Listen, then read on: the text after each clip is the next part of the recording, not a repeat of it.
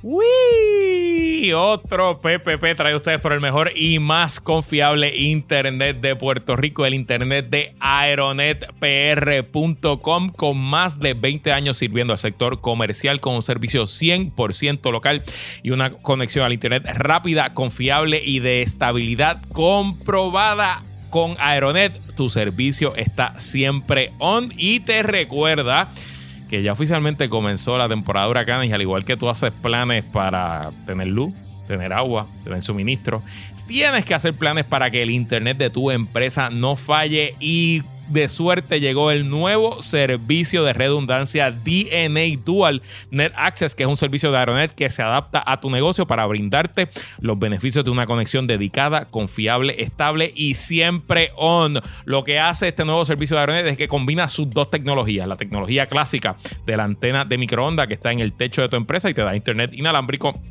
con fibra óptica por tierra para que tengas redundancia y no importa si llueve, truene o relampague, tu servicio siempre estará on. DNA es una solución dedicada e integrada que conecta a tu empresa al internet con el servicio de excelencia que ya tú conoces gracias a los presentadores de puestos para problemas Aeronet. Llama ahora al 787-273-4143, 273-4143. Visita aeronetpr.com para conocer más detalles. Gracias, Aeronet presentadores de puestos para el problema. ¡Uy! ¡Yes, yes, yes! Llegamos, llegamos. Este episodio va a estar Ay, bueno. Va a estar bueno. Este episodio va a estar. Va a estar bueno. ¡Qué bueno! Va a estar bueno. Y el exclusivo que grabamos para el Patreon va a estar mejor. Porque ya lo grabamos. Es o sea, más. Y quedó brutal. Se va a llamar Puesto para Papito Dios. Puestos para Papito Dios. Y tenemos. Y vamos a hablar de Mamerrito. Y de un nuevo, un nuevo sobrenombre para una nueva figura que no lo vamos a adelantar aquí para no darle spoiler, pero ya le pusieron un sobrenombre a alguien que, que le va a doler. ¡Ay! Le va a doler el sobrenombre, le va a doler. Y no se lo puso ni Jonathan ni yo, que es lo Pero mejor. nos va. ¡Ay! Este fuego nos va a llegar. y va a enviar, fuego, señor, y- va a enviar mensajes así a un montón de gente. Sí. ¡Uy! Mira, estamos aquí. Qué bueno que estamos aquí. Qué bueno estar aquí con ustedes. Qué alegría me da grabar este PPP de hoy. Luisito, hola, ¿cómo estás? Eh, yo estoy muy bien, ¿y tú? ¿Todo bien? ¿Cuántas semanas ya vas de paternidad? Eh, bueno, si estás escuchando domingo, cumplió un mes ayer, el 3 de junio. Oh. Eh, el jueves fuimos a La cosa no es para ti, cabrón, es para, es para Elena para Lucía. Elena Elena Lucía y su- Lucía. y su, El- señora madre. El jueves fuimos a la cita del mes con la pediatra y la pediatra encontró todo perfecto. Dijo, la niña está perfecta. Ella llegó bien lucida y bien insoportable del pediatra porque tú sabes que te digan eso a una edad tan joven. No, mentira. Eh, iba bien, ya, pues tú sabes que ya nació grandecita. Pues sigue siendo grande. Ya creció media pulgada más. Ya mide 22 pulgadas y media. Diablo. Y ya pesa 11 libras y 8 onzas. Así que este es Así heavy. que el onesie que me mandó la resistencia, que es de 18 libras, ya mismo le sirve. Así que tranquilos, muchachos y muchachas de la resistencia, ya mismo verán la, foto. porque yo creo que hasta los tres meses ya le va a servir su onesie. Mira, mira, pero este. ¿Y está durmiendo más? Está durmiendo un poquito más. eh, ya más o menos lo tengo mangado. El problema es que no podemos cometer. Ella coge una siesta a las 6 de la tarde casi siempre. Pero esa siesta no se le puede extender. Ya a las 7 y media, 8 hay que levantarla. Sí, porque si no te jodiste. Porque nos pasó varias veces, una vez que se quedó dormida encima mío Ah. y yo pues obviamente estaba pasando la brutal. Y entonces se durmió de 6 a 10 y cuarto. Y te jodiste. Y después no se vino a dormir hasta la una y media. Pero si nosotros cuadramos eso, ya a las 10 y media está cabeceando, la mamá le da el tetazo que nosotros Ah. decimos, yo la remato con un bibi de leche materna para que no duerma y no duerme cuatro horas. Coño, porque estás durmiendo cuatro horas como a las 11, así que me- se levanta a las 3, volvemos y le damos la teta, la dormimos y de, se me duerme como a las 3 y 45 y me da como hasta las 6. Así que 6 y media. Así que más o menos ya estamos cuadrando esa rutina. Ahora tenemos que ver cómo logramos eliminar esa pausa del medio, a ver si me duerme a las 8 horas. Pero Mira, poco a poco. pero también, pero vamos a lle- llevarla con calma. Pero ya estoy, ya me siento, me siento, nos sentimos los dos más poquito confiado. Más, más confiados.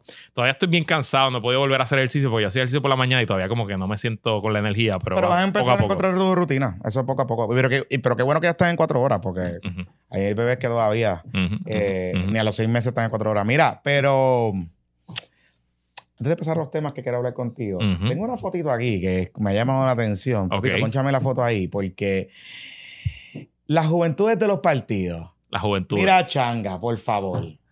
La- ¿Sabes que me, me encontré a la vieja changa ayer almorzando? Saludos a la vieja changa. Ah, mira, entonces changa, y te diste una con ella. No, porque yo estaba almorzando con Ana María. eh, fue después de que salió el pediatra, Ah. porque era ahí un restaurante donde está el pediatra y él vino a almorzar con, con su pareja, eh, grabando saludos también.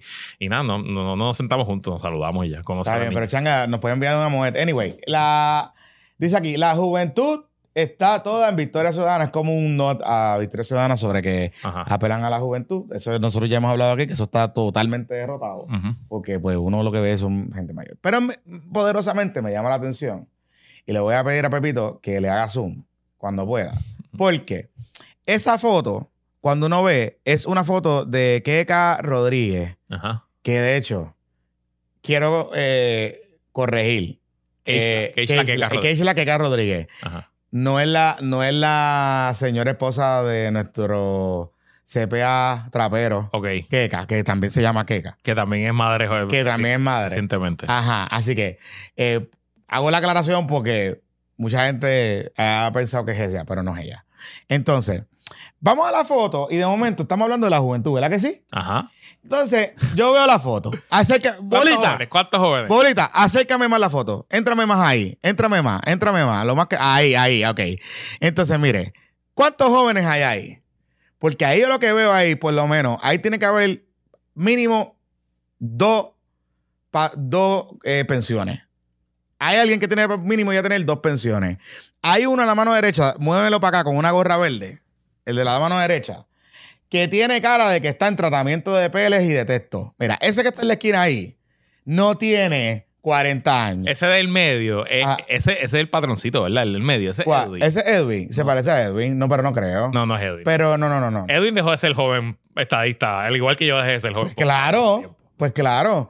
Pero el de la derecha, El de la gorra. el de la gorra verde, No, ese. no, no, ese- no puede Ese ser. ya no es ni joven profesional, vamos. O sea, El de la barba del medio. Vamos, chico. Chico, vamos. Chico, vamos, chico, vamos. Vamos, vamos, vamos. Ponte vamos. serio. Digo, El, de- el de abajo es Loren, el que está rodeado. ese yo creo que es Loren, Ese se parece. sí, sí, Pero ahí sí. lo importante con esto es, miren señores, la juventud, eso es como bien flexible. A mí me dijeron que es como hasta los 40 años. Bueno, yo no sé en el PDP. El PP es hasta los 30.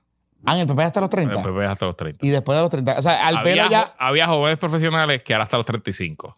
Pero esa era otra cosa. Pero la juventud popular, la que preside Suani, que estuvo Ah. aquí, esa es hasta los 30 años. Ok. O sea, que ya Balbino no está ahí. No, Ni Albelo, no. Ni Was. ni Was. No. O sea, ni, ni, ni Carleno O Cerama. sea, los Popu Kids Los ya Popu- dejaron de O ser. sea, ya los Popu Kids son eh, Somos Popus. teenagers. Popu Popu teenagers. Popu teenagers. Popu teens. Popu teens. Popu teens. Lo que me lleva a- al tema siguiente. Ajá. En el bizcochito report del viernes, yo le saqué que Ricky Rosselló tiene un nuevo guiso. Que es con una, una compañía que aparentemente lo que hace está dedicada a este tipo de medicina regenerativa. Esto es como de New Thing. En Puerto Rico, aquí está el anti-aging mezclado con dos cosas: las puyas para rebajar, se lo, se, se lo a ustedes, y las puyas de los pellets, que son las reemplazos hormonales y todas esas cosas. Este. Ricky Rosselló está en esta compañía que me llama la atención porque tiene una sede en Costa Rica, que es donde eh, inyectan plasma y células madres. Ustedes saben que Mr. Ricky es células madres full. Ujú, ujú, ujú. Eh, y él está allí como Chief Visionary Officer. Oh, wow. Eso sí que es un puesto bien importante. Ajá. Whatever that means. Ajá, ajá. Cuando yo veo los testimonios de la compañía que se llama Genetic, eh, eh, eh, algo medical, no sé qué compañía regenerativo, Ujú. está medio basado en quack science. Digo, o sea, se ha estudiado lo de las células madres, se ha estudiado el El, tema. el este- Quack Science es tratamientos terapéuticos hoy, que te curen hoy.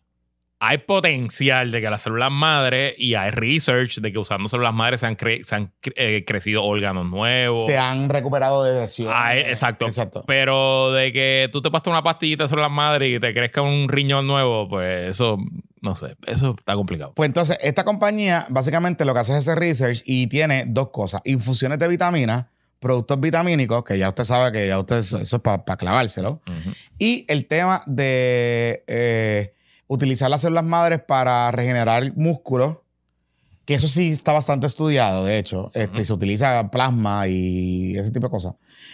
Eh, entonces, cuando uno ve, mira, hay un video que. Pepito, te voy a enviar algo, te voy a enviar algo para que lo, lo ponches, que A- es, relacionado, pero. a mí sí, me ahí. envi- vi un video de los testimonios. y Vi este señor Mm. que tiene 87 años, Luis Cabrón. Ay. Tiene 87 años, sí. Ay, Dios La- mío. Y su esposa le lleva 32 años más joven. Ok, ok. Entonces, el señor está metiendo no sé qué carajo allí y él dice que desde que se está apoyando y haciendo las cosas con esta compañía, que sus marcadores de edad se han reducido Ok. y que él está como coco y que está metido y que él quiere vivir 10 años más por lo menos en salud. O sea, estamos hablando de llegar a 97 años como coco. Ujú, ujú, ujú. Lo que pasa es que lo que no te dice el señor es que el señor hace ejercicio, tiene una dieta balanceada. Este, ¿Me entiendes? No está enfermo, no ha cogido cáncer, no, nunca ha tenido una enfermedad. Entonces,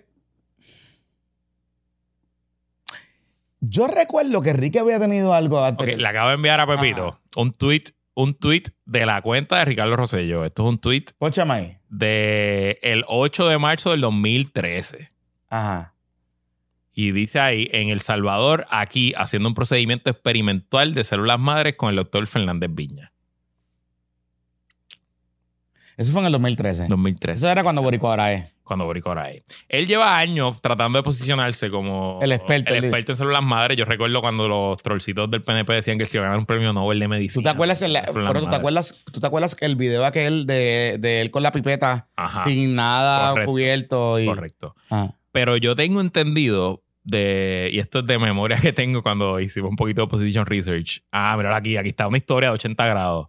80 grados punto. La mafia de las células madres. Este señor del Salvador es un fraude. Títere, un títere. un fraude de gente que. Míralo aquí. La mafia de las células madres, un artículo de 80 grados del 20 de mayo del 2013. Esta era mi memoria, exacto. Eh, y todo esto es mentira. O sea, todo esto es, esto es junk science. Esto es. Entre esto y, y, y, y suplementos, pues eh, no hay mucha diferencia, Yo, ¿no? sé, yo sé que en un momento dado, y tú me corregirás, él o él decía que él era parte de estos grupos como que son como, no son biohackers, son estos, estos, eh, eh, que esto es una rama eh, y que las farmacéuticas lo hacen, particularmente las de genéricos, que es que básicamente te cogen este medicamento que ya existe, que para tratar X enfermedad, que ya perdió la protección de, del IP, con este otro medicamento y empiezan a hacer combinaciones y formulaciones y sacan productos médicos.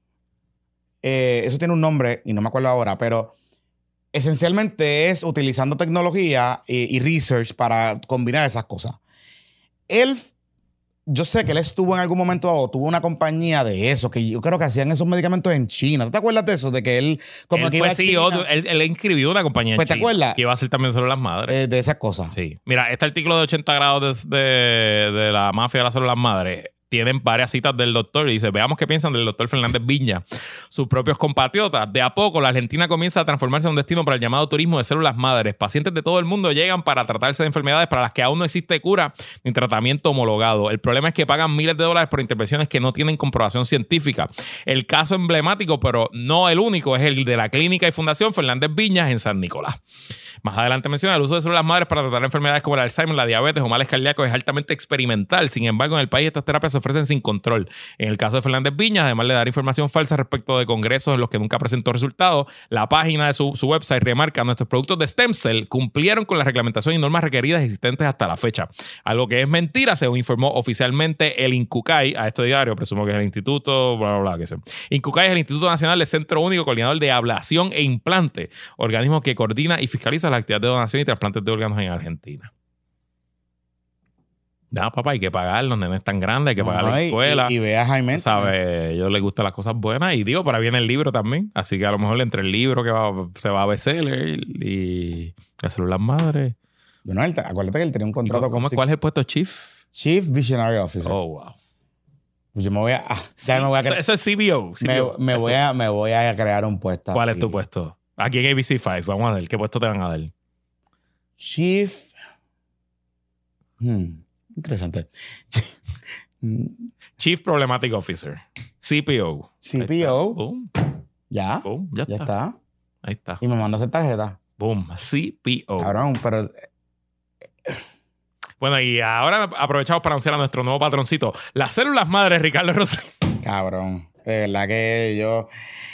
honestamente, Ajá. O sea, no- yo no me quiero meter en, la- en cómo la gente se gana la vida, pero, mano, Ricky, búscate algo que no, no, no, o sea, eh, seriamente, o sea, búscate algo.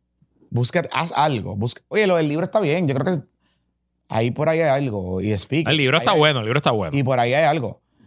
Pero búscate algo que tú, o sea, que no te expongas al escarnio de que la gente pueda decir, mano, that's, that's weird. No sé, mano. O sea, tú- a mí me parece que tú, tú vienes de una familia muy seria, muy reconocida, que tu papá fue y hay un camino clínico, hay un camino clínico y científico real de, todo de estos Pero temas. métele a pero eso. tienes que meterle. con gente Ah, que esté metida bien cabrón. hacer grants y solicitar chavito y montar un laboratorio y, y, y hacer capital y va a tomar años, quizás décadas y a lo mejor al final no tienes nada to show for it. Pero estos gimmicks, estos sque- este queen schemes, pues no sé. No sé, mano. Anyway. No. Hablando de, de- de cepillos. El Partido Popular Democrático está enamorando Ajá. a su nuevo, al sustituto de Nidia. Bueno, no, él es más que el sustituto de Nidia, porque él es el portavoz nuevo. Está bien, pero, pero, pero es el, Ajá. o sea, Nidia era el, el- la go-to Claro. de los Popo Kids, pero después del fallout y de la falta de respeto que estos cabrones le hicieron, el desplante que le hicieron cuando la discusión de la del proyecto este, Ujú, ujú, y Ronnie Jarabo y toda esta gente, ujú. eh, pues nada, se quedaron sin alianza, sin aliada y están buscando Bueno, te puedo dar, te puedo dar que puedes, puedes decir que es el instituto de Nidia en un sentido de que es, es congresista de Nueva York, ajá, es un congresista de Brooklyn, de Brooklyn, no necesariamente de la es negro. es negro, no, hay- no es de la zona de Boricua. En Brooklyn yo no sé cuántos boricuas hay, pero es de la No, zona es de la de, zona de Toñita. no es más para JFK, para Brighton Beach, hay muchos rusos, Ah. Bushwick, debe, debe tener una población judía también bastante importante, y otra población afroamericana también bastante importante, pero es más Brighton Beach, Shep, Shepcheat Bay, yo no sé decir eso, Canarsie, Beckford, o sea, por ahí. Eh, Para hacer buenos sitios de comer, bueno. Sí, sí, sí.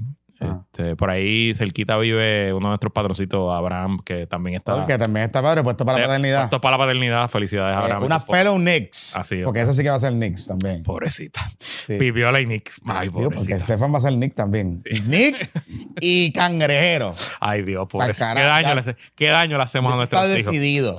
Aquí no hay ni un minuto de break. Ah. Ajá, dale. Ah. Continuamos. Cualquier otra cosa la podemos pelear. Esas dos cosas no. Ajá. Continúe. Bueno, anyway, pues Hakim Jeffries, que es el nuevo líder de la minoría demócrata y que sí, los Es que es joven. es joven, sí, y que fue electo masivamente luego de que Nancy Pelosi se retiró, eh, y que si los demócratas logran capturar la mayoría nuevamente en el 2024 o el 2026, pues debería ser el próximo speaker de la Cámara, pues está por PR eh, pasando el cepillo. Como ese es el trabajo más importante que hace cualquier líder político en Estados Unidos, levantar dinero para sus causas. En este caso, él levanta dinero para sus compañeros, porque él en su distrito gana con 90%, no tiene ningún problema. Y eh, pues como hacen los políticos del Partido Demócrata, pues los republicanos no, no, lo hacen tan- no lo hacen así en Puerto Rico, pues vino primero a hacer un fundraising con los populares y La después casa un fundraising- lo hicieron en, en la casa de Hernández Colón en el Viejo San Juan, en, ahí en la calle Sol. Este, no me invitaron eh, porque yo no, no, no, no, no llego a, eso, a esos niveles, porque ese fundraising me imagino, me imagino Yo sé cuánto fue. que empezaba en 3.200. No. ¿No? Empezaba en mil. En 1.000, ok, pues fíjate. Sí, pues, por eso te digo. A lo mejor de 1.000. a lo mejor pensaba que por ¿Verdad? la, No. no, Con la nena. A lo mejor no. pensaron que por la Con la nena nena. no nena no baile, baile. Aunque yo sé quién fue. Sí, no, fue para la gente, pero sí, sí, cuenta sí. tú ahí. Tengo una Este, listita. Ajá. Y entonces, claro, esto es secuela a que Pablo José estuvo con Hakim Jeffries hace dos Él se semanas tiró una foto con Javi. en el Congreso, en la, el en Congreso. la oficina, así que algo de acceso, algo de entrada tiene a, a la oficina de, de Hakim Jeffries. Importante, tú vas a hablar de lo que pasó en el del PPD, el trendo que hoy, viernes, tiene uno con Pierluisi. Ah, sí. Y con la gente de Pierluisi. Sí, tiene uno con el PP. O sea que- Eso me confir- estoy seguro que estoy confirmado que tiene uno con el PP, pero creo que es hoy viernes. O sea que hoy viernes, el viernes tiene, tiene uno con. Eh, pasó cepillo con los dos lados. Sí, claro. sí. O sea, que va a conocer con todo el mundo. Muy claro. Bien, ok. Y del gobernador demócrata, la comisión de residente republicana. sí. Exacto. Sí, sí, sí. Digo, está bien. Y recuerda que el gobernador fue congresista. Pero hay algo que yo no entiendo, porque Hakim Jeffries, tengo entendido, y tú me corregirás, que cuando la discusión del estatus, él entiende que Lela es colonial y que no tiene cabida en las definiciones del estatus. O sea, Eso es así. si este es el nuevo aliado de- del Partido Popular Democrático y conectando lo que hablamos el martes, de que la estrategia del Black Cat parecería, ¿verdad? Una de las estrategias parecería eh, amarrarse al tema de Lela como ficha de unificadora. Pues no entiendo eh, el cepillo con Hakim y el enamoramiento con Hakim, porque Hakim no está a favor de eso. Hakim está más con Nidia que con otra. o sea, Bueno, pero acuérdate que el estatus no es el único bicho importante. no, no, no, yo, yo, estoy claro, yo estoy claro, pero, pero si es Pablito José el que lo está empujando, ¿verdad? Y que está, digamos, es su trabajo ahora, este, pues yo pensaría que tú buscarías un aliado que. Ok, ok, pero ¿qué aliado vas a buscar? Porque en el PNP, pues tienes al gobernador, pero no, no puedes ir con la comisión de residente o la comisión de residente republicana. En el PIB y en Victoria, pues puedes darte la mano y yo creo que, no sé si Juan Dalmau se reunió con Hagen Jeffries o con su personal, pero Juan Dalmau no te va a hacer un fundraising. Y en el PPD, bueno, pues ahí está. Y Pablo le estrechó la mano y abrió la puerta. Al final del día ese es el juego, ¿no? Entonces, es, es el sustituto de Nidia, él es el heredero de Nidia. Pues no sé si lo puedes ver así porque él no es puertorriqueño. O sea, que en ese Ah, sentido, pues no. no es, no es exacto, que- sí que no tiene la. pero en el sentido de que es más el heredero, él es el sustituto de Nancy Pelosi. O sea, él es el tipo Sí, sí, sí. más poderoso, él es el líder ahora mismo de los demócratas en la Cámara y tiene todo el sentido que si tú aspiras No, sí. a comisionado residente y vas a ser demócrata, pues que, te- que vayas creando esa, esa relación. Eh, desconozco por dónde es que viene la relación de Pablo con él. De verdad que no, no lo sé. Este, yo, vi la, yo, yo vi la foto, al igual que todo el mundo cuando la subió a, a Twitter. Eh, pero bueno, ahí empezó. El secretario de Asuntos Federales del PPD ya trajo al tipo y le hizo un forrido. Mira, pero sí. Este, le habrá dado las cartas dobladas con la máquina. Sí, me. Mira, pero eh, ahora yo pregunto yo mismo. ¿Ya el Black Cat llama a la oficina de Nidia? No lo sé. Pero Debería, cuando te, cuando te Debería. Black Cat. Debería. Debería. Debería. Porque yo creo que habrá oportunidad de que Nidia le abra su oficina y se sienta a hablar con usted. Me da acuerdo. Escuché, escuché algo por ahí. Escuché algo por ahí. de acuerdo, de acuerdo, 100%. Escuché algo por ahí. Me dijeron que hay oportunidad. Que hay. Podría haber una, una apertura ahí. Este, no sé si para que los ayude con el tema del estatus, pero por lo menos de rekindle the situation. Y le van las asperezas y, y volver otra vez. No sé, no sé. Que lo haga, que lo haga. Que lo haga. Una llamadita. Yo, Black Cat, si usted, alguien, dele la llamadita a, a la oficina de Nidia, porque creo que puede pedir una reunión, viajarse para Washington, este, no hay tanto frío, puede ir ahora. Este, La sesión se acaba ya mismo. No, no, el receso es en agosto. en el de tiene agosto, tiene que break, puede ir break. ahora y aprovechar y qué sé yo, y tocar base. Porque, pues, mira, este, Pues vamos a la pausa. a la pausa. Tenemos una entrevista súper interesante. Vamos a hablar de temas laborales. Pero antes, Dímelo. quedan dos semanas para el Día de los Padres. Pónganse al día. Si quieres regalar algo distinto que tu papá nunca va a olvidar, chequea la colección de los que nos visten a nosotros, los más duros, Boronea. Ve y descubre su estilo único, elegante y tropical que solo te ofrece la marca puertorriqueña Boronea. Sus diseños son completamente originales y están hechos para la vida en el trópico. Mm, No olvides pasar por su nueva tienda en el Shopping Galería Los Paseos en Coupey o su tienda original en el Hotel Fairmount en el eh, antiguo Hotel San Juan en Isla Verde. Y si quieres checar sus estilos, camisas, chaquetas, pantalones y accesorios, búscalo en todas las redes sociales o chequea su website boronea.us. Además, aunque esto es una ansiolidad de los padres, te recordamos mujer que nos ve, si vas a ir a comprarle algo a ese hombre especial en tu vida en Boronea, puedes aprovechar, ya que estés allí, y chequear la nueva colección Arena Sin Fin de la empresa emergente de joyería Bucle Jewelry, dirigida por la empresaria puertorriqueña Priscila González, que es la esposa de nuestro patroncito Pyme, Roy Chévere de, De Roy. Chévere. Así que todo se queda en familia. aquí. De, Roy- de Roy Chévere, de Roy Chévere, eh, Mets. Guaynabo Mets, no quiero hablar de eso. No es eso. Eh, la marca Bucle Jewelry eh, se distingue porque hay piezas atemporales y clásicas, así como joyería Statement que inspira y resalta a la mujer. Bucle Jewelry confecciona joyería con piezas preciosas semipreciosas como perlas, ópalos, zafiros, ágatas y jade, como con metales como la plata, oro y baño en oro de alta calidad. La colección de Arena Sin Fin se inspira en el concepto del infinito y cómo la mujer está en constante creación. La nueva colección, diseñada para ser versátil y cómoda, es perfecta para cualquier actividad al aire libre, desde un brunch hasta una tarde de compras.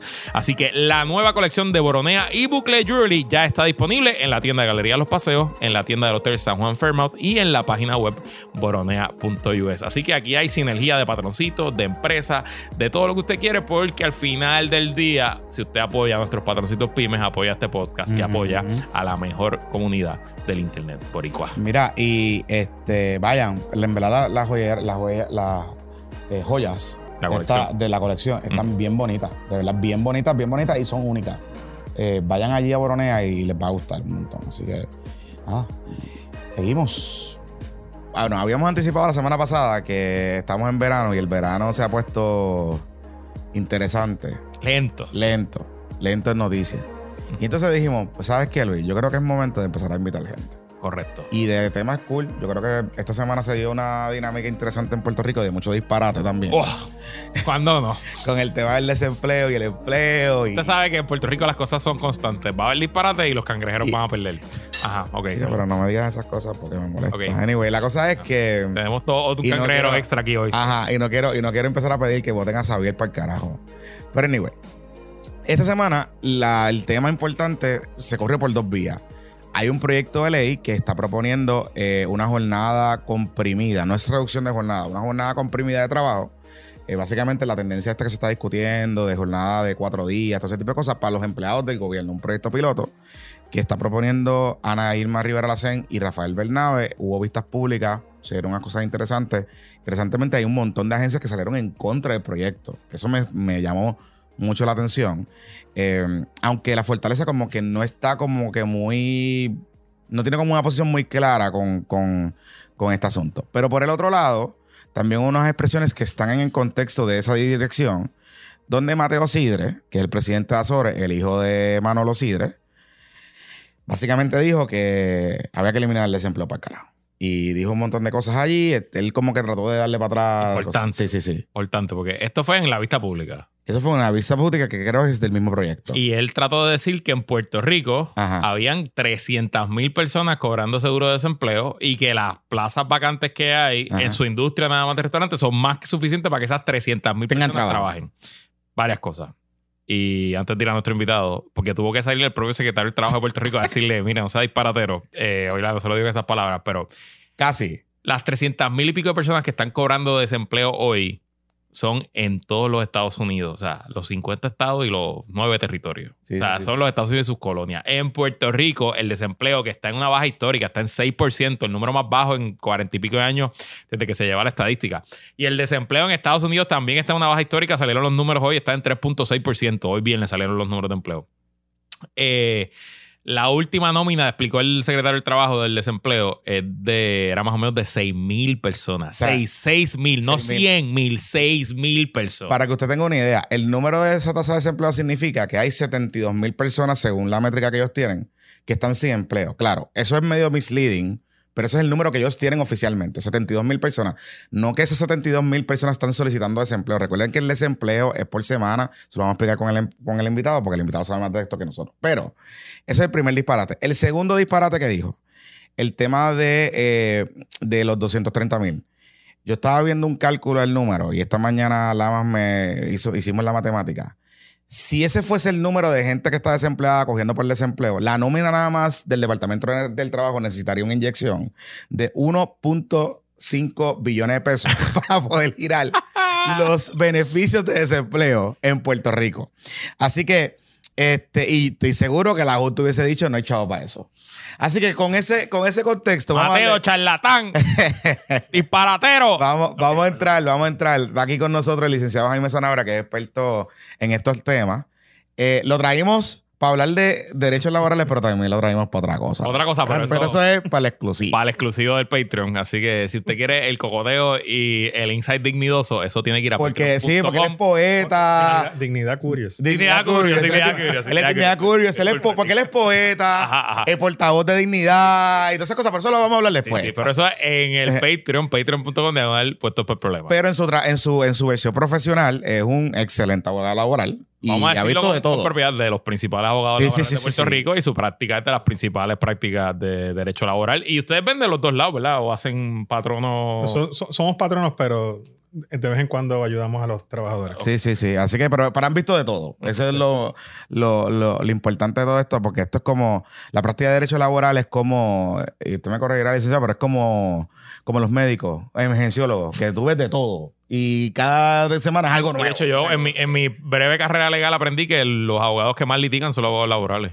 Los departamentos Ah, de litigio del bufete grande no van al tribunal. Los departamentos laboral son los que van al Hay tribunal. un procedimiento sumario que requiere que tú hagas juicios Todo el casi tiempo. todo el tiempo. O sea, que todo el tiempo tú estás en la... Todo el tiempo, todo el tiempo uno está litigando. Sí. Y eso no se lo explica a los estudiantes, que realmente si tú quieres litigar, tienes que ser abogado laboral. Ah, y de hecho, es profesor también en la Universidad de Puerto Rico, en la Escuela de Derecho. La UP. Sí, donde no me cogieron y ahora necesitan estudiantes, ¿viste? Ah, bien. Ah, se las tengo guardaditas, pero no, está no bien. son los primeros que se arrepienten de haber pasado al bizcochito y después decir, coño, Ajá. vamos al bizcochito. Pero, pero estás a tiempo todavía. No, pero ya yo, ya yo pasé esa y tengo un préstamo ahí que. Nada, no hablemos de eso tampoco, porque me voy a, me voy a, me voy a frustrar. Mire, eh, bueno, vamos a empezar por el asunto del desempleo, porque yo creo que aquí hay un de que es el desempleo Correcto. y que es el seguro del desempleo. Pues se llama seguro. Es un seguro, Es como, o sea, ¿quién paga el seguro del desempleo? Bueno, es una combinación del patrono, que tiene que deducir un por ciento y también se- el empleado deduce un por ciento. Ok, y entonces el departamento del trabajo es como el agente, la compañía de seguro que administra eso. Eso es así, es como, como un fondo. Ok. Que se- lo que se deduce de cada cheque se envía a ese fondo Mm. y ese fondo pues es el que se nutre de las aportaciones de todos los patrones y todos los empleados en Puerto Rico mientras reciben cada cheque. Mm. Y licenciado, de las expresiones de Sidre, uno da, da la impresión de que cualquiera puede ir a pedir el desempleo. Ujú. ¿Quiénes realmente pueden ir a pedir el desempleo porque le, le- le aplica? Bueno, la ley de desempleo establece una- unos requisitos de elegibilidad. Mm. ¿verdad? Una persona que se queda sin trabajo porque abandonó voluntariamente su trabajo, esa persona no es elegible. Sí, gracias por participar. Eso, donaste los chavitos del desempleo. Así, Ok, así mismo lo donaste, pero si es una persona despedida y es despedida por razones que no están dentro de su control, pues esa persona tiene derecho al desempleo. Ok. Entre, entre otras personas, ¿verdad? Hay distintas circunstancias que se da esto, pero principalmente son ellas. Son personas despedidas o personas que cierran el empleo, o sea, que cierran la fábrica, por ejemplo, y se quedan en la calle. O Con una pandemia. hay- hay- en la pandemia eso fue unas Mm. leyes particulares, Exacto. especiales que se aprobaron por la pandemia, el Ah. PUA, por ejemplo. Pero hay un caso famoso, cuando el cierre del gobierno de Puerto Rico en el 2006, pues de momento en Puerto Rico pues habían técnicamente 200. Todos los empleados del gobierno central eran casi quedaron sin 200.000 trabajo. y fue todo el mundo a pedirle desempleo. Y ese mes, que eso fue yo creo que fue abril 2006, ese mes el desempleo en Estados Unidos subió.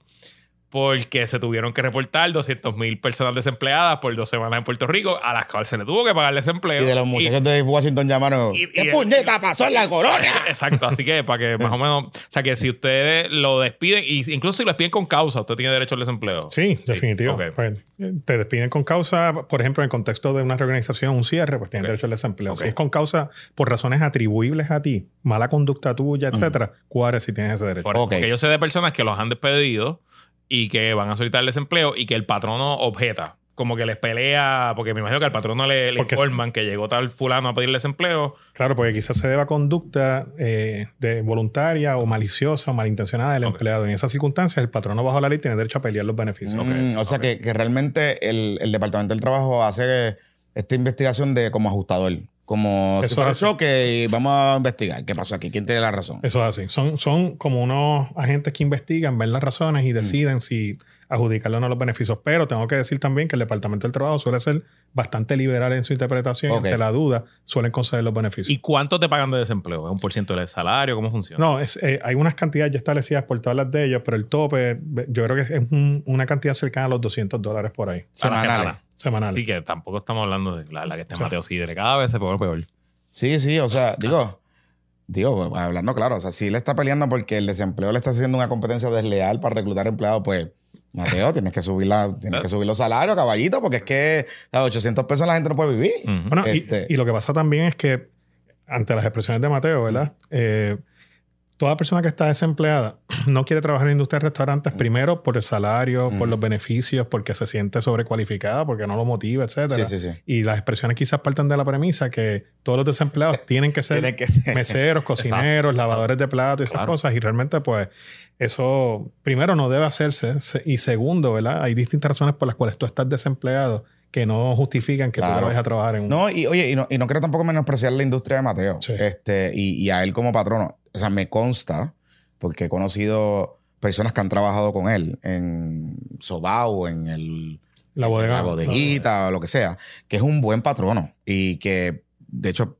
cuando en un momento dado era de los mejores que pagaba en, en términos de beneficios que le ofrecía a sus empleados. O sea, no sé cómo está, no hace tiempo no, no, no he dialogado, dialogado con personas que, que están allí, pero, o sea, que no tiene que ver particularizarlo sobre él, Sí, eh, ¿verdad? Y sobre él como su... eh, porque he visto un poco las críticas en las redes sociales y por lo menos de lo que yo sé, de lo que a mí me consta, la gente que trabaja con él se siente súper cool Tú trabajando. ves las mismas caras siempre, o sea, Sí. que hay estabilidad en su... Sí, sí, no hay mucho turnover en Y, y siempre tú hablas con ellos y se sienten súper bien y bien atendidos, etcétera. Claro, él tiene un rol ahora como presidente de una asociación que representa a un montón de gente Claro. que no necesariamente pues son los mejores patronos del mundo. Pero entonces, hablando particularmente de esa industria, esa industria ha tenido unas discusiones interesantes en estos últimos meses porque se ha traído el tema este de los salarios, el subsalario, el salario mínimo.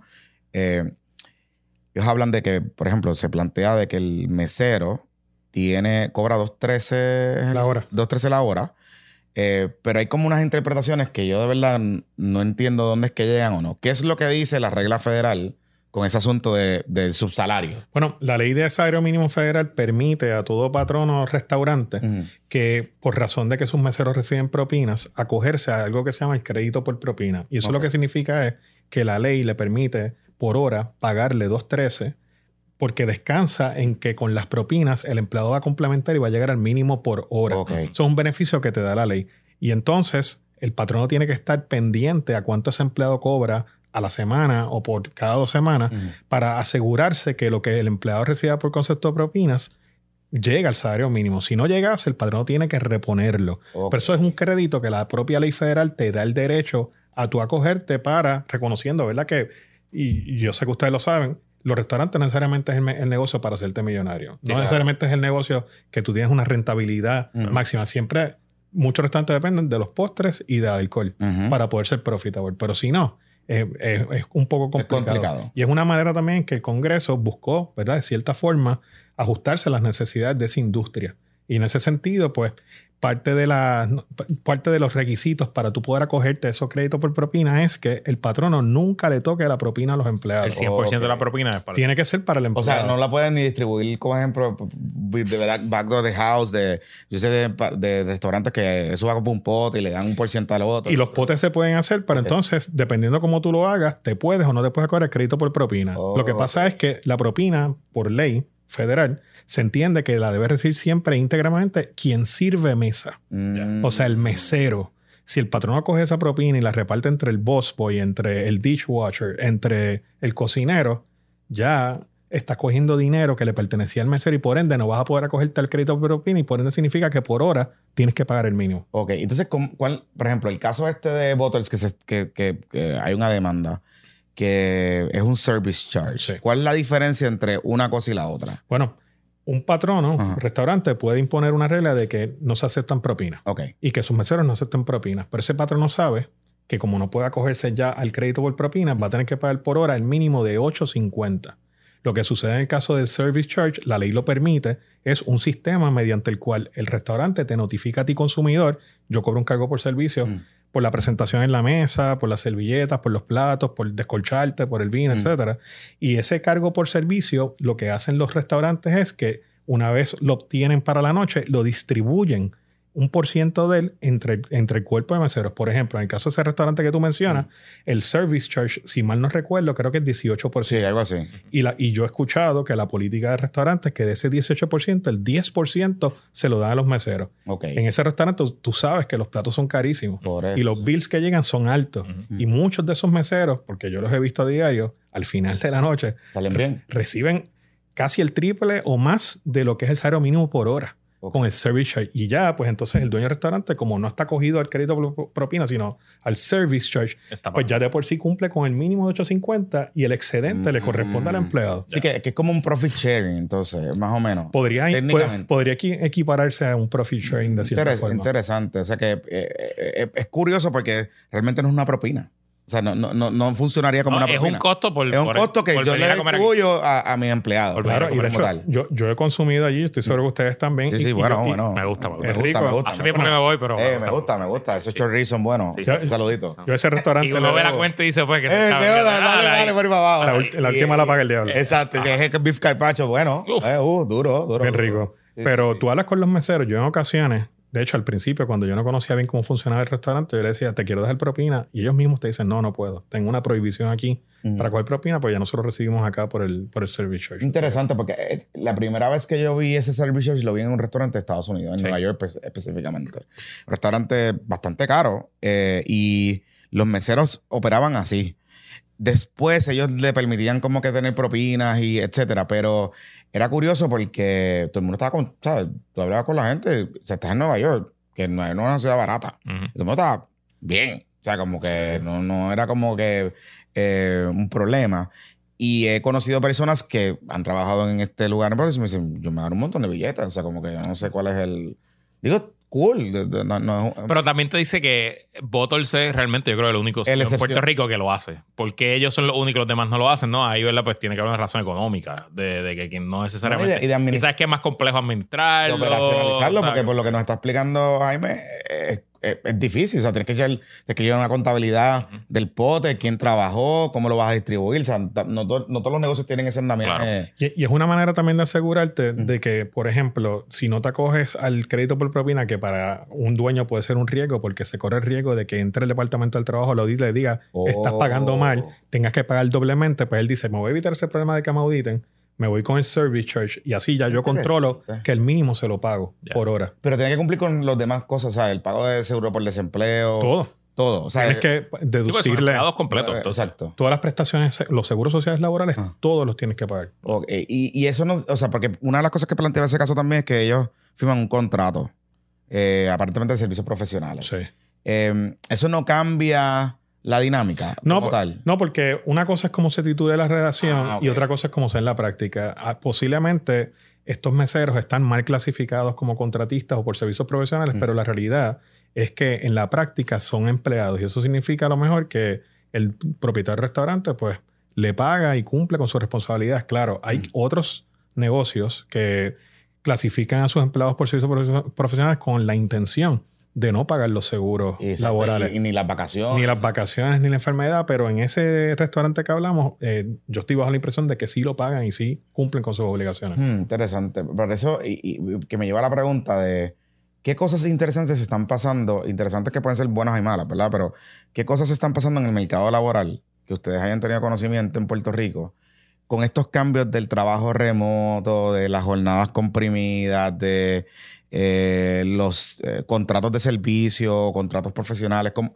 qué, qué se ha visto en Puerto Rico en los últimos años? Bueno, yo creo que la pandemia es el punto culminante, le cambió la mente a todo el A todo el mundo. La- de repente la gente se dio cuenta que, a diferencia de cómo fuimos criados, por lo menos mi generación, que yo soy generación menudo, de- Mm. generación X, Ujú, ujú. eh, ¿Eres menudo? ¿Eres menudo? yo, yo soy menudo y soy fanático de, de los menudos. ¿Ah, sí? Yo, yo crecí bailando, cambiarle las pilas y todas esas cosas y súbete- Muy bien, muy bien. Eso Pero me tú gusta. eres, tú eres cerquita de esa, tú eres cerquita de esa. No, yo soy mucho mayor que No, él. papá, yo soy 83, yo soy millennial. Yo Ah, pues no estamos tan distantes. Por eso no están tan distantes. soy un elder millennial. Yo soy un millennial viejo. Yo cumplo 40 este O sea, año. de lo, de lo que las rodillas están Yo jodidas. cumplo 40 este año. Ya, yo estoy, ya yo estoy buscando referidos para urólogos. Ah, ok, ok, Anda. ok. Bueno, eso es importante. Bueno, pero, 40 pero es importante también. Sí, tú no, sabes. y ahora más que tengo que- Y la sí, sí, colonoscopia y todas esas No, cosas. sí, eso Es sí. importante, pero, pero sí. Pero la colonoscopia a los 45, así que no se me adelante, licenciado.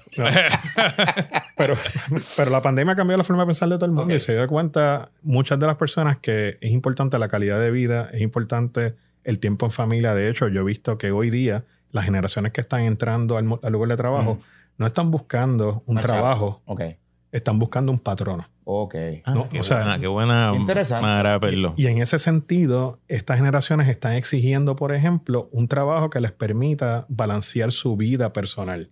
Eso es lo primero. Y eso significa que esté disponible la opción del trabajo remoto, que por ejemplo haya una jornada de trabajo comprimida o reducida que al mismo tiempo les represente calidad de vida. Claro. Eso significa también un pat- para ellos tener un patrono que se preocupe por su salud mental y su salud física y por eso buscan por ahí programas de wellness en los lugares de trabajo. No necesariamente en plan médico, pero sí programas de wellness. Sí, y plan médico también es Ah, importante, también, pero claro, programas claro. de wellness. Sí, claro. sí, sí, sí, O sea, que, don- que- que no. Sí, ayuda, ayuda psicológica, ese tipo ay- ayuda psicológica al empleado y otras cosas. Y los patronos en Puerto Rico están eh, aceptando esos retos. Sí. Están, eh, y, y digamos, ¿verdad? Yo pensando como patrono, eh, ¿hay disponibilidad suficiente de esos productos en Puerto Rico? De programas de wellness, de en- entidades o empresas que le ofrezcan esos servicios a los patronos para que a su vez los puedan ofrecer como beneficio. Fíjate, cada día son más las empresas que están buscando y, y acuérdate también, si bien la pandemia cambió la manera de pensar de todo el mundo, también la pandemia nos trajo este concepto que se ha llamado la gran renuncia, que en palabras, en arroyo bichuela lo que significa es que a los patronos se les está haciendo bien difícil reclutar. Y retener también. Y retener Correcto. personal. Así que están buscando ideas novedosas para poder atraer el personal. Y las ideas novedosas van a depender de la industria. Ya que traí el término de la gran renuncia, es una pregunta que te, te quería hacer. Obviamente, tú llevas varios años ya en, en la práctica del derecho laboral. En Puerto Rico específicamente, ¿verdad? Pues nosotros como, como economía entramos en una depresión económica en el 2006. Esa depresión económica pues redundó por 15 años en cierres de fábrica, en despidos masivos, despidos en lugares donde nunca se veían, como en el gobierno. Y obviamente, pues un ambiente eh, que yo presumo que la práctica del derecho laboral era un- más eh, de cómo proteger al patrono, de que esos despidos se hicieran dentro de la ley, etcétera, etcétera. Y la pandemia, eh, la llegada de los huracanes, la inyección de fondos federales, pues ha cambiado esa, esa ecuación y ahora es un ambiente mucho más donde el trabajador, como tú bien dices, tiene, eh, tiene como que la fortaleza en la mesa de negociación, porque es más, la, la demanda cambió a patrono buscando empleado versus empleado buscando, buscando trabajo. ¿Qué tú has visto? ¿Qué tendencias o qué cambios ha traído eso en la práctica del día a día de laboral en Puerto Rico? Bueno, como dijo entonces Jonathan Mm. ahorita, no necesariamente el empleado acepta un trabajo porque está buscando chavo. Está Exacto. buscando la... Eso sigue siendo importante. Ajá. Pero hay otras consideraciones que también suelen ser bien importantes y no lo dijo ahorita, Luis. Ujú. Por ejemplo, he visto muchas personas que preguntan a mis clientes por cuál es el el sentido de responsabilidad que esa empresa siente con respecto, por ejemplo, a Puerto Rico o a la Mm. sociedad desde el punto de vista ambiental. Pero qué Interesante. interesante está eso. Wow. empresas también que sean solidarias. Qué curioso. Y que, y que no tengan miedo en expresarlo, presumo. que no tengan miedo a expresarlo. Por eso también tú has visto, por ejemplo, han habido muchas empresas que han adoptado, por ejemplo, la lucha a, a favor de la comunidad LGBT. Sí, que de hecho estamos Solidaria. en Pride Month. Eh, ujú. Oye, me ha llamado curiosamente porque eh, en la pandemia vimos muchas empresas súper abiertas, pero como que este año las he visto medias tímidas. No sé si, no sé por qué, no- me, me ha llamado la atención, pero, y lo recuerdo, el año pasado fue, o sea, dale por para abajo. No sé por qué. ¿Por qué? Bueno, porque ha habido un backlash brutal de los conservadores a nivel de Ah, o sea, que eso lo vamos a ver para otro. Déjalo para el- otro- para el para otro. Patreon. Ok. No, pero, o sea, ok. Eso lo podemos dejar para el, para el- para el exclusivo, pero hay un, o sea, hay un backlash heavy. O sea, este tema de, de los derechos LGBT que se presumían que era un tema superado, el Partido Republicano en el último año realmente ha encontrado una fuente de inspiración y de militancia en su base de caerle encima a todos estos asuntos. E incluso, o sea, están yendo, ahora están virando los boicots. Ellos bo- boicotean empresas que se van, que, que son muy pro eh, grupo LGBT. No sé si has visto Un saludito a The Target. Visto lo que hicieron con, con, con, con Light, con Target, este, y por ahí para abajo. O sea que. Y con Disney, que la, con la- Disney, correcto, exacto, sí, sí. está, está, está fuerte. Pero, pero aquí en Puerto Rico, que uno pensaría que los. Bueno, nos hemos hablado de nuestros eh, empresarios héroes. Ujú. Eh, digo, hay muy buenos empresarios, muy buenos patronos. Pero hay de todo en la viña del Señor. Eh, uno pensaría que ese tipo de dinámica es más tímida. eh, o, que, o que se tardan más en adoptarla. Pero lo que nos estás planteando es que todo el mundo parece que está entendiendo que si no lo hace, se queda atrás. Sí, aquí sea- en Puerto Rico, por ejemplo, los empleados buscan eh, compañías inclusivas, por Ok. ejemplo, y lo dicen y lo verbalizan. Y de hecho, Wow.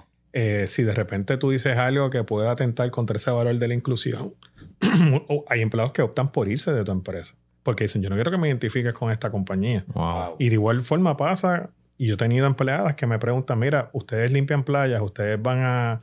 Ustedes pueden aportar a la- a- para la naturaleza, entre otras entidades. Ok. Así que, y eso en estas generaciones, yo, yo- esta, esta conciencia Pero qué Y esta exigencia yo la he visto como parte de eso. Pues, a- acuérdate que a estas generaciones, por lo menos lo que he visto de los millennials Mm. y un poco ahora de, de los centennials, es que les gusta sentirse parte de un proyecto que Ujú. tenga un beneficio para, Ya. Para la sociedad en la que están Sí, creciendo. sí, y, y de, de hecho, o sea, un poco en la. el- te diría que los últimos 10 años he estado en posiciones en distintos lugares dirigiendo equipos y he tenido el merge este de los Centennials y Gen Z y todo este revolú. Eh, las adaptaciones han sido dramáticas, pero las conversaciones han ido en esa dirección. Sí. No necesariamente en estos temas tan de inclusividad o, ¿verdad? o más abiertos, o, o quizás más controversiales, no necesariamente eso, por lo menos la experiencia que he tenido, pero sí de oportunidades, no necesariamente de crecimiento y de ganarse más chavo, sino de aprender, Sí. ¿verdad? De, de- de tener eh, ese jefe mentor o esa empresa que le dé la capacidad de invierte en mí, aunque no me dé más chavo ahora, pero pues que yo me pueda mover eventualmente y adquirir unos conocimientos y unas destrezas para futuro, eh, que eh, a veces hasta es más importante que, cualquier otra cosa. Eh, he tenido empleados que pues, no se ganan mal, pero la empresa donde han estado en ese momento no ha tenido la dinámica de crear estas, estos pathways para que la gente se desarrolle o, o tenga algunos proyectos que adoptar y se van. Se terminan yendo. O sea, como que eh, es frustrante a Sí, veces. pero que también está atado un poco y contextualizado a lo que vimos en la pandemia, porque he visto mucha gente también que la pandemia les insertó el, ge- el gen o la semilla del emprendimiento. Eso también vi. Y se han dado cuenta, ¿verdad? Que emprendiendo, siendo sus propios jefes, ellos pueden decidir a quién contribuir, qué hacer, cómo trabajar y cómo moverse. Y aquí entramos al tema legal. Mm. Yo no he visto necesariamente el ordenamiento jurídico puertorriqueño ajustarse a estas nuevas formas de concebir y realizar el trabajo. Como, eso es como, por ejemplo, el, el ride sharing y, o sea, cómo, cómo adaptarse unas cosas con la Por, otra. por ejemplo, Ah. ahora mismo yo siento que en Puerto Rico no se reconoce Ah. que, como tú dijiste ahorita, eh, se están clasificando a muchas personas como contratistas. Y la gran mayoría de las personas que trabajan, por ejemplo, para empresas como Uber, Mm. aquí, ¿verdad? O, o Lyft, en Puerto Rico no está, pero en otros lugares, o en ot- o- o otras compañías que, le- que son parte del gig economy, ¿verdad? Pues están empezando a trabajar horas largas, sin beneficios, sin prestaciones eh, a la seguridad social, lo que significa desde el punto de vista jurídico que Puerto Rico, al reconocer esta realidad, debe empezar a legislar para este híbrido, reconocer como unos puntos medios donde también las compañías no se sientan amenazadas si deciden clasificar a alguien como empleado. Y, a lo que, y lo que estoy hablando en palabras de Roy Habichuela Sí, sí, es sí. que en Puerto Rico deben empezar a reconocerse nuevas figuras jurídicas como la del contratista dependiente. Ok. No el contratista independiente, que es lo que hablamos ahorita, sino Ujú. el contratista dependiente, que lo que significa es que, mira, ok, yo presto servicios para esta compañía, tu patrón no te asustes con que vas a tener que aportarme un montón de cosas. Déjame ser contratista por servicios profesionales, pero dentro de nuestra relación, Dame, hágame plan médico, págame plan médico, hágame vacaciones, eh, Dame enfermedad, dos semanas de vacaciones. sin que venga la amenaza del departamento del trabajo y diga, ah, le pagaste plan médico, pues empleado, te fastidiaste. O Entonces, sea, que, que no sea tan... Sí, es interesante porque yo... Y una de las cosas que, que criticamos en este podcast constantemente es que los... eh, usando una palabra que yo creo que no es una palabra, los hacedores de política pública y las empresas también crean política pública al momento de, de, de- de su- de utiliz- de cómo usan sus prácticas laborales. Son muy rígidos, nadie piensa fuera de la caja. Aquí Exacto. todos somos. la- hay una falta de creatividad gigantesca a todos los niveles y un poco nos damos con la misma pared siempre porque queremos que las cosas sean como siempre han sido. Sí, sí. nos damos cuenta que el mundo cambia constantemente y que. Aquí estamos prendiendo apagando la luz porque prendiendo la, luz, pero es bueno. la vida de- de- de- del estudio digital. no es culpa de Pepito. No es culpa de Pepito. Hoy no es culpa de Pepito. Pepito la pagó. Ahí está Pepito. Ajá. Pero, pero sí, sí, pero eh, eh, eh, tiene mucha razón. Y, pero cuando las empresas se meten, o por lo menos los portavoces, a hacer política pública, la gente tiene la percepción de que es quitarle cosas. exacto. Entonces no sé cómo sería una propuesta, como bien usted plantea ahora en el ejemplo, en lo mismo que plantea Luis, que, ¿cuál sería ese punto medio con, con esto del gig economy? ¿Cómo sería, cómo creamos una protección sin que sea, o sea, que sea lo suficientemente dinámica para que el que esté guisando no se sienta que si cumple voy a estar pillado y a la misma vez el, las empresas que quieran venir, estas y otras, pues vean esto como una alternativa. Eh, Una, pero una de esas formas es creando esta figura que te digo, del contratista dependiente, donde, como estaba diciendo Luis, el patrón no sienta la amenaza de que en cualquier momento lo pueden auditar si paga ciertas cosas que quiera hacer por buena fe. Y al mismo tiempo, donde el empleado siente la flexibilidad suficiente para decir, te trabajo para ti, pero también le voy a trabajar para Luis. Entonces, en ese sentido, buscas en este ejemplo este balance.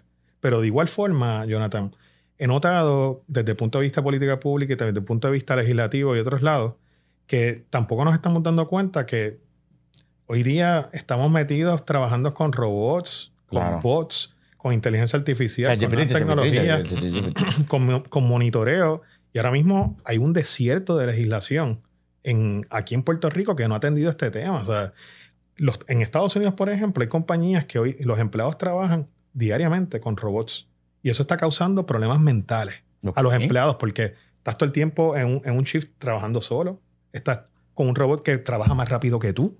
Entonces, te deprimes, empiezas a sentirte como que no estás Wow. siendo eficiente y productivo y eso está pasando hoy día. Bueno, yo sé, yo sé de compañeros eh, que están en periodismo, generan contenido, etcétera, que están sintiendo el calentón de lo de ChatGPT. Y un poco, oye, y son personas jóvenes, no, no estamos hablando de verdad de, esta, de este shift generacional, pero un poco sienten la presión porque algunas empresas los empiezan a descubrir y le empiezan a tratar de empujar, como siempre pasa, y no saben cómo, o sea, cómo manejar la situación. Sin contarle que estas tecnologías, como son emergentes, tienen sus sus sesgos, sus prejuicios, sus problemas también este, de, de precisión, de, de- de información correcta, de... Bueno, a- acuérdate que esto de la inteligencia artificial es como, Mm. para, al hacerla trataron de replicar el cerebro humano. Ujú. Entonces que el cerebro humano conecta las distintas neuronas que tiene y se envían señales y, y eso, pues la inteligencia, la inteligencia artificial es eso.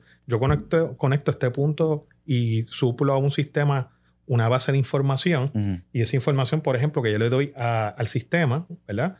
Puede, te- puede contener el libro de este historiador racista que se publicó en tal fecha. Claro. Y el libro de este historiador liberal. Y entonces el sistema lee todo eso y pues le- eh, nosotros como humanos, los programadores, le hemos enseñado a pensar Claro. a la inteligencia artificial y como le enseñamos nosotros a pensar, Tenemos nuestros prejuicios. nosotros los humanos mismos Claro, mentimos, nosotros mismos los humanos tenemos prejuicios, ocultamos información en la historia y la inteligencia artificial pues también aprende a hacerlo. Mm. A eso le llaman las alucinaciones. Wow. Que- Y, y- Y no hay legislación sobre eso tampoco. en Puerto Rico. que hay que atender. No, ni. Ni bueno, en federal tampoco, pero en Puerto Rico no, no hay... Digo, y Puerto Rico en, en el tema laboral está bastante legislado, ¿no?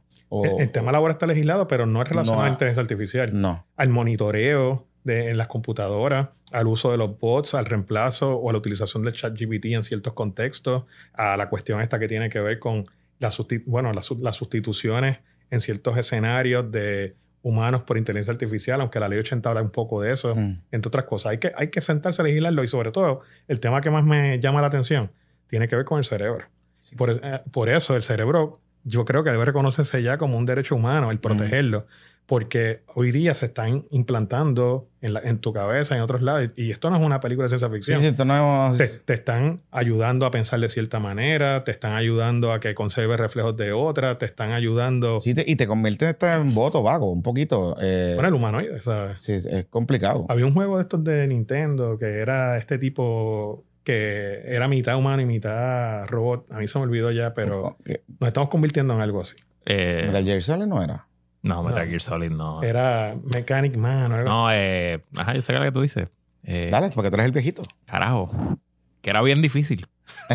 Ay, Dios mío, bueno, no importa. Después, después me acuerdo. Después, Metroid, Metroid. no, Metroid no. Además, Metroid era, era una mujer. Ajá. Eh, bueno, no importa. Eh, ok, y entonces, hablando de otro, una de las cosas que trajo Jonathan, que Puerto Rico, el tema laboral está bastante legislado. Eh, en esta década hemos visto mucha legislación. Vimos la reforma laboral del gobierno de Ricardo Rosselló, Sí. que al principio de este cuatrenio se aprobó una reforma la reforma laboral, bueno, a mitad del cuatrenio.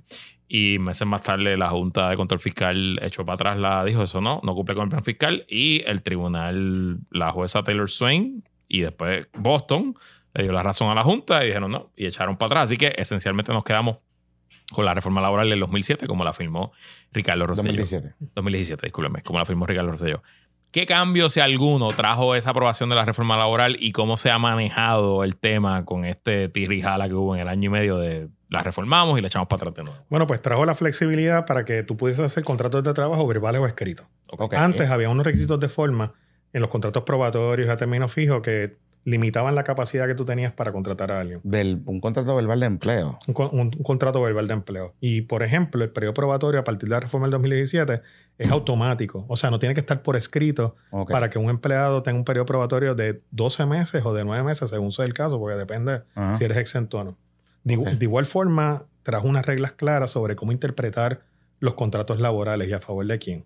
Asimismo, tiene unas normas que tienen que ver con el derecho internacional privado Mm. que di- dicen cómo tú tratar en este mundo globalizado las distintas relaciones de empleo. Si tú tienes un empleado que, que traes de Miami para acá, qué ley le aplica, qué ley no Ok. aplica, en qué contexto, que tú tienes que pagar por él, si el, Interesante. si el fondo o no, si le tienes que retener O contribuciones. sea que, teóricamente, por ejemplo, una compañía que, eh, que esté situada en Palo Alto, eh, de estas startups, que tenga empleados contratados en Puerto Rico, ¿qué legislación le aplicaría? Pues aquí está la ley 4 2017 que te dice que tienes que mirar primero cuánto tiempo esa persona la van a destacar acá. Ok, Si es por tres años o menos, sigue a lo mejor aplicando la ley de palo seco. ok, Pero si es por más de tres años, pues tienes que hacer, eh, tienes que aplicar la ley de Puerto Rico, ok. según las normas del Código Civil de Derecho Internacional Privado y otras.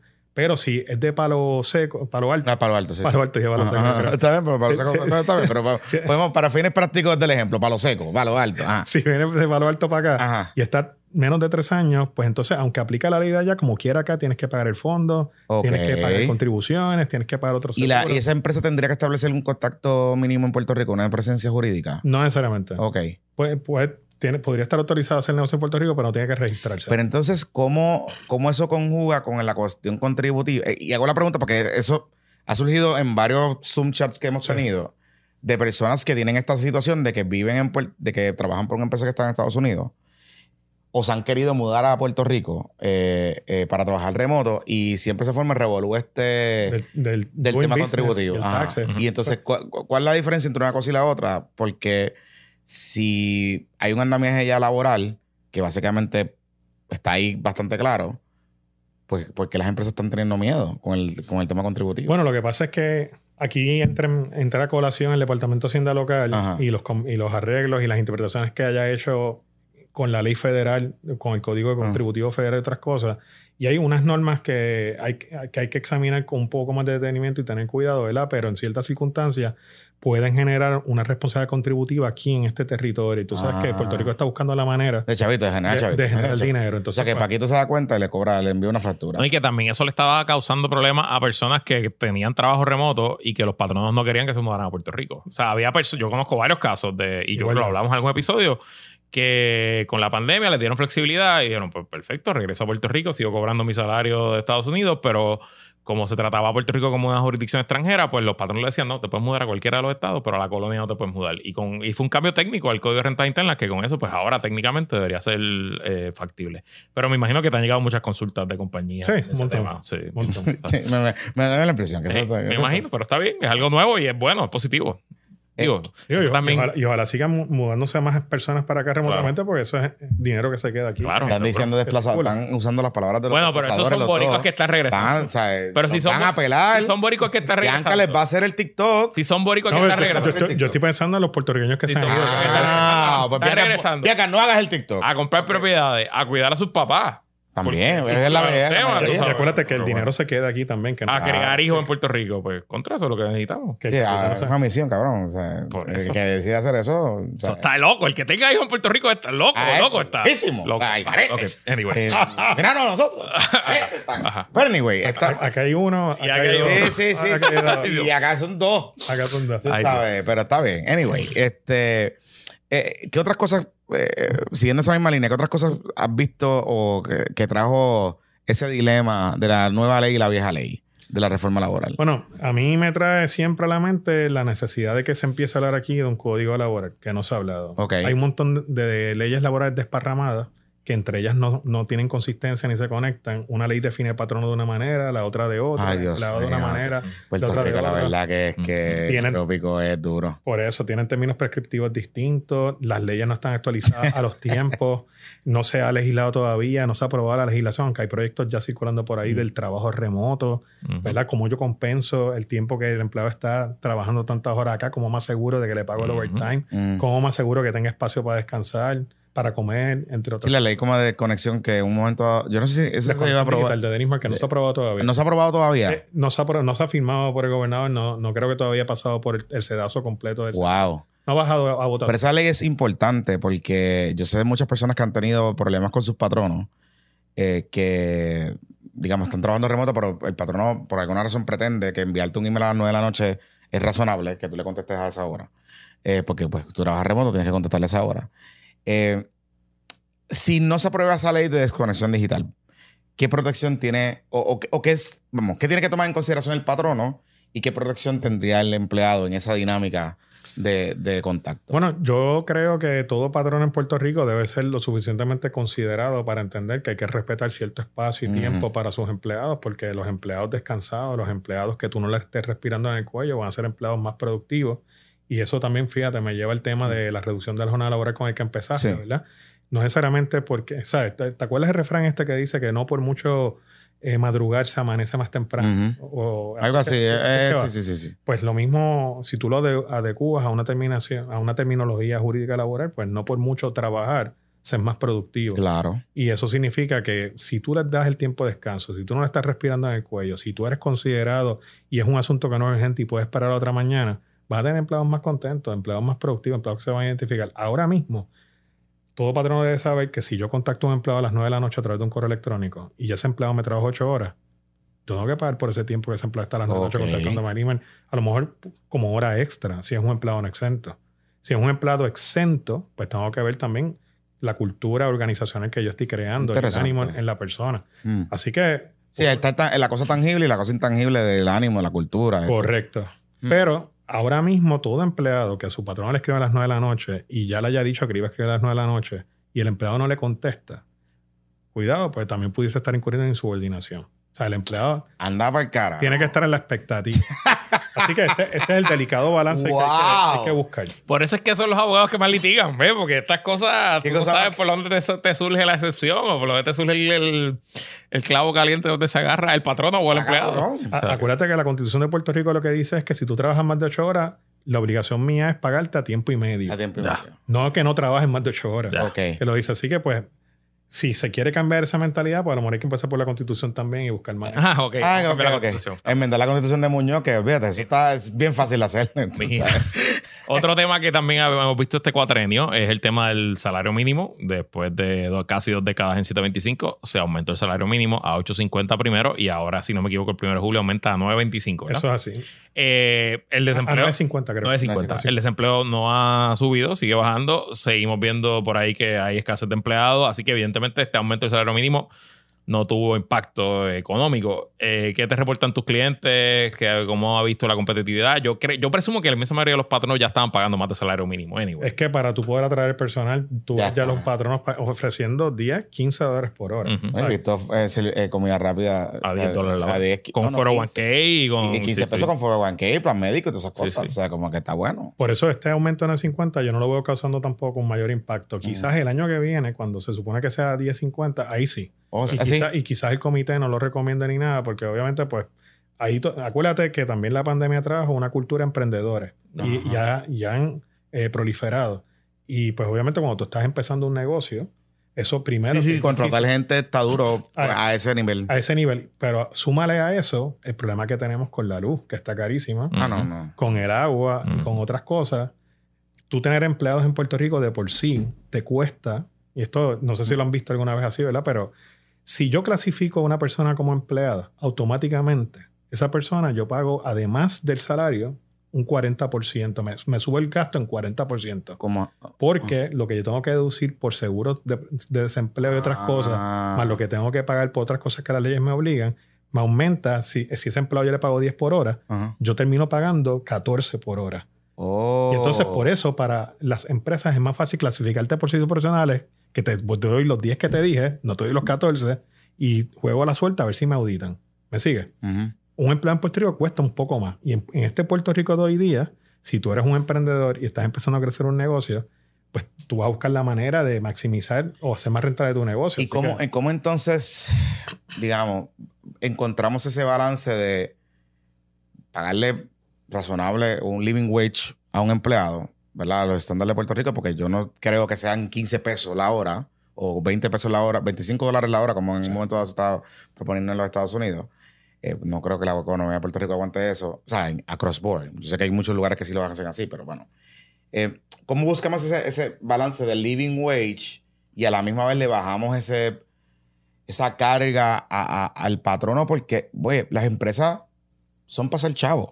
¿verdad? Y no solo para ser chavos para comprarte el bote y para Brickell, sino también hacer chavos para eh, poder pagar la nómina y poder pagar la operación. Entonces, ¿cómo ese, de las cosas que pagan ahora mismo, cómo buscamos ese balance de que no te cueste 40%, que te cueste menos? Eh, Dando incentivos contributivos, por ejemplo, pero para eso hay que tener ahora mismo. Ahora mismo nosotros estamos agarrados de la Junta de. Supervisión, o sea, de- de- estamos a la merced de ellos, pero hay maneras, crea hay que ser creativos, porque aquí la respuesta lamentable, y aquí yo no quiero herir ninguna sensibilidad política, ha sido que tenemos fondos federales y que con eso nosotros vamos a cubrir cualquier necesidad que tengamos, pero hay que buscar maneras creativas como puertorriqueños de buscar cómo aliviar esas cargas. Sí, sí, y una sí, de esas formas quizás pueden ser los incentivos contributivos, otra es repartiendo ganancias de en cierta forma, o el gobierno adjudicando un, un dinero a ciertas a, a cierto tipo de empresarios que reconozca estas cosas. Así es que Importante. Interesante. Mira, vamos a hacer algo. Vamos a dejarlo hasta aquí este PPP regular. Estuvo bien bueno, mano. Estuvo bueno. Manda la factura por hora. Esto, esto cuesta caro si usted le paga directamente, así que por lo menos aquí se llevó. Y, no sé- y sé que nosotros tenemos varios patronos, pymes, sí, y esas cosas sí, que, sí. que están. Sí. Llaman algunos me han escrito, ya lo estoy jodido. Yo, bueno, eh, yo creo que tienes que ponerte al día, caballito. Eh, Mira, el juego de Nintendo que yo quería decir era Mega Man. Ese es Mega Man. No, pero eso es de ustedes dos, porque yo no me acuerdo de eso. Había como cinco, Mega Man 5 6. Era bien difícil, mano. Era un platformer como Mario, pero Ah. como más action based y era difícil. Sí. Pero nada, ok. Yo veo, no- yo veo a Jonathan con mucho orgullo de que no es No, el más joven, el, el nene. más joven, Nos jodimos aquí. él se ve más matado que nosotros. Pues eso es verdad, pero bueno. Ahora que está, ahora que está la rebajación, está reju- rejuveneciendo. No, no, o sea, está Yo, rejuveneciendo. yo le, veo, le veo la cara sin arrugas. Me iba a tirar un comentario, pero lo voy a dejar para el exclusivo. Mira, pero hablando Eh, de eso, ya que, ya que somos tres cangrejeros aquí y nosotros dejamos puestos para los cangrejeros para Para el final. último. Siempre para el final. Si nos escuchó, gracias. Si no le interesa lo que hemos hablado ahora, gracias por Tú te tiraste un tantrum, me dijeron ayer, que encojonado porque perdimos. No, bueno, déjame, gracias a todos los que sintonizaron. Eh, regresamos esta semana, el PPP Extra, martes en el Patreon, miércoles en el feed regular. Ahora puesto para los cangrejeros. Ah. Ayer fue el Zoom. Nosotros hacemos Zoom todos los jueves, tú lo sabes, tú eres Sí, patroncito. nos, nos conectamos, este lado se metió. Entonces, pues ayer Jonathan estaba, fue al juego y era el cumpleaños de Estela, su hija, y después me pidió que yo corriera el Zoom, no hay problema, eso lo hacemos a veces, así que estábamos en el Zoom. Y yo estaba viendo el juego en mute y atendiendo el Zoom sin problema, y yo estaba bien contento, estábamos ganando, me estaba tomando. no nos veíamos mal, no nos Me veíamos. estaba copando mi, topi- mi copita de vino, la arena se durmió en mis brazos, estábamos, estábamos bien. Nos fuimos adelante por 8 el tercer al cuarto quarter. Y vayamos, llegó al cuarto quarter y dijo, ah, que bueno, estábamos chisteando con ustedes por tres quarters, vamos a meterles 34 fucking 34 puntos en el cuarto quarter. Porque Xavier decidió dejar cinco minutos en el banco a Farid. incluyendo, alguna razón, incluyendo seis tiros de tres, cuatro de ellos Solo. de Thompson, Solo. todos solos, Solo. la misma fucking jugada Jugada. saliendo del, del pick and roll. Nadie le dio un empujón a los pick and roll, nadie, nadie. Y perdimos por cinco. Pues, sí. Ustedes estaban allí, cuéntenos cómo fue eso. Se sintió humillante. Sí, sí, yo, sí. Veía a los, yo veía a los vaqueros Eso me riéndose canasto. todavía, puñeta. Porque me dijo que estaban callados los vaqueritos. Ah, no, no, nosotros estábamos todo- y, nos, y, y le estábamos gritando, ¿dónde están los vaqueros? Y hacíamos, mierda, tú sabes, no, no, no, está fuerte. No, mano, pero se sintió, yo veía la, la cara de burla. No solo de los fanáticos, sino de Qué los cosa jugadores más cabrona. Y no dice, o sea, Angelito no tuvo su mejor juego tampoco. Se fue con falta. Javi Mojica sigue en su papelón tour. Mojica metió cuatro puntos. O sea, en la, en la ridiculez que se tiene que retirar ya. Sí, su papelón tour. Ajá. Este, y pues, nada, nosotros. Pero Xavier, por ejemplo, en un momento dado, el, el que le estaba saliendo, le estaba haciendo eh, cambios en, en defensiva ofensiva. Pero en el cuarto quarter, por alguna razón que nadie entiende, dejó cin- seis minutos en A el Farid, banco a Farid en el banco. Y entró a los cuatro con Que fue en el comeback Ahí- de Bayamón. ahí O viene sea, era como que decía, o está Y lo lesionado. hizo en el segundo quarter que cambió a los cinco starters por los cinco. Y los dejó como cuatro minutos también a lo loco también. me hicieron un run como de 15 a 2. Sí, sí, sí, por eso te digo, o sea, como que no, enten- no entendimos bien qué fue lo que pasó. Pero nos vamos a tener que superar a, Xavier. Sí, pues, ¿que ¿quién va a coger? ¿Qué coach va a entrar para que quedan seis juegos? No sé lo que coach va a entrar. Cinco es, juegos. Es que ahora mismo las herramientas que tiene cualquier equipo son cero. Porque ya la ventana de cambio se acabó. Lo que tú puedes es votar a tus refuerzos. O sea, vas a votar a Diallo y a, y a Farid No, y a Stockton. no. Pues ya. Yo le daría la oportunidad a Carla Cortijo también. Carla, queremos a Carla de coach. Ayer de Carla estaba pidiendo los timeouts, fíjate. Pues fíjate. O sea, era Ay, como que de momento era como que. Y pidió la revisión un día. Por lo menos es algo histórico. Sí, O sea, sí. por lo menos tenemos a la primera mujer de. Bueno, yo pensaría que si Xavier lo votan, pues va a ser Carla con, con José Luis Dalmau. Con Con, Mandy. Mandy allí. No, y lo triste es que esa victoria de ayer Nos hubiera va a sido doler. importantísima porque Carolina perdió, hubiéramos subido al tercer lugar, Sí. nos hubiéramos acercado al segundo, Ajá. eh, hubiéramos empatado la serie de rivalidad con Bayamón, se hubiera ido 3 a 3, eh, y coño, le hubiéramos ganado al campeón por tres veces en esta temporada. Eh, Que una de las veces fue en Bayamón. Correcto. ¿Me entiendes? Y ahora, pues, vamos a. Con el rabo entre las patas. Tenemos te- que ganar en Mayagüez Bueno, el no, domingo. El domingo. Y tenemos el martes al nos señor queda- primo. A, a Tenemos al señor Cousins y los Mets el el martes, A los Piratas y a Whiteside el jueves. 36. Ajá. Después a Carolina el domingo. Y cerramos con los Capitanes de Arecibo que están enrachados y llevan como seis victorias corridas. Exactamente. Ay, Dios. Ten cuidado que no pasemos ni a los playoffs. Yo no sé. Digo, yo creo que estad- estadísticamente está difícil que no, nos quedemos, pero está duro. No se sabe cuándo Stockton va a regresar. Ay, Dios. Y claramente estamos teniendo problemas en la ofensiva. O sea, está- claramente estamos teniendo problemas en la ofensiva. ¿Qué le pasó a Stockton? Es una lesión La parece que- tobilla. El tobillo. Tobillo. El- No, y, en- y es real, ¿no? O sea, se ha especulado que lo hicieron para jugar a Diallo y a Farid, pero la información que tenemos es que en Es que verdad es real. está, Sí, es sí, real, sí, está sí. lesionado. Y Diablo está. Emi Andújar ayer. No, mano. Lleva un dos Emi no está ready. Emi Andújar No está ready. no está ready, ¿tú crees? No, No, él, está no, lesionado. no, Él lleva no. una, una lesión de la cadera toda la temporada. Supuestamente se tiene que operar después de la Ah, temporada. pues qué bueno saber eso, pues yo decía contra Emi Andújar es un caballo. Sí, Sí, no, no, Como el equipo de Puerto Rico. Y está, y está, y está lento. Y está lento. Y, y se ve con miedo. ¿no? Lo único positivo de toda esta temporada ha sido que por lo menos tenemos un coordinativo que no habíamos tenido desde que los cangrejeros llegaron y hay futuro ahí de ese coordinativo. Pero el equipo técnico, No, pero está bien, pero es que, o sea, no podemos empezar la próxima temporada, hay que empezar ahora. Y si cruzamos con Quebradilla, vamos a perder el 4-0. no, y eso cruzar con Cradillo, cruzar con San Germán. Yo te lo juro, yo sé que tú tienes tus reservas. Yo prefiero cruzar con San Germán. Va a ser una serie mucho más cerrada. Vamos. Tenemos personal para competir que contra El Quebradilla. problema es jugar allá. Está bien, pero. El problema es jugar con siempre allá tú juegas contra seis jugadores. eh, entre seis jugadores. Seis jugadores, que- contar con los árbitros. Pero bueno, mira, eh, nosotros vamos para un PPP exclusivo. Pues este señor es poeta. También, yo le he visto escribir. Y eh, es como medio portavoz de dignidad. No, es- ¿No? di- dignidad curiosa. Dignidad. Ah, ok, esa es la palabra. Ok. Bueno, pues si usted también es Dignidad Curious y quiere escuchar lo que hablamos con el licenciado Sanabria sobre esos temas, pues suscríbase ahora. Recuerde que con la membresía básica de 5 pesos tiene acceso a casi 40 episodios exclusivos eh, y tenemos que sacar unos más porque debemos unos cuantos. Y el Este, bizcochito report, que el del viernes bizcochito está report. bueno porque sacamos unos chismecitos que no estaban Ahí es. anotados. Así que, nada, vamos a seguir acá. Este, Pepito, márcalo ahí y seguimos, no lo pares.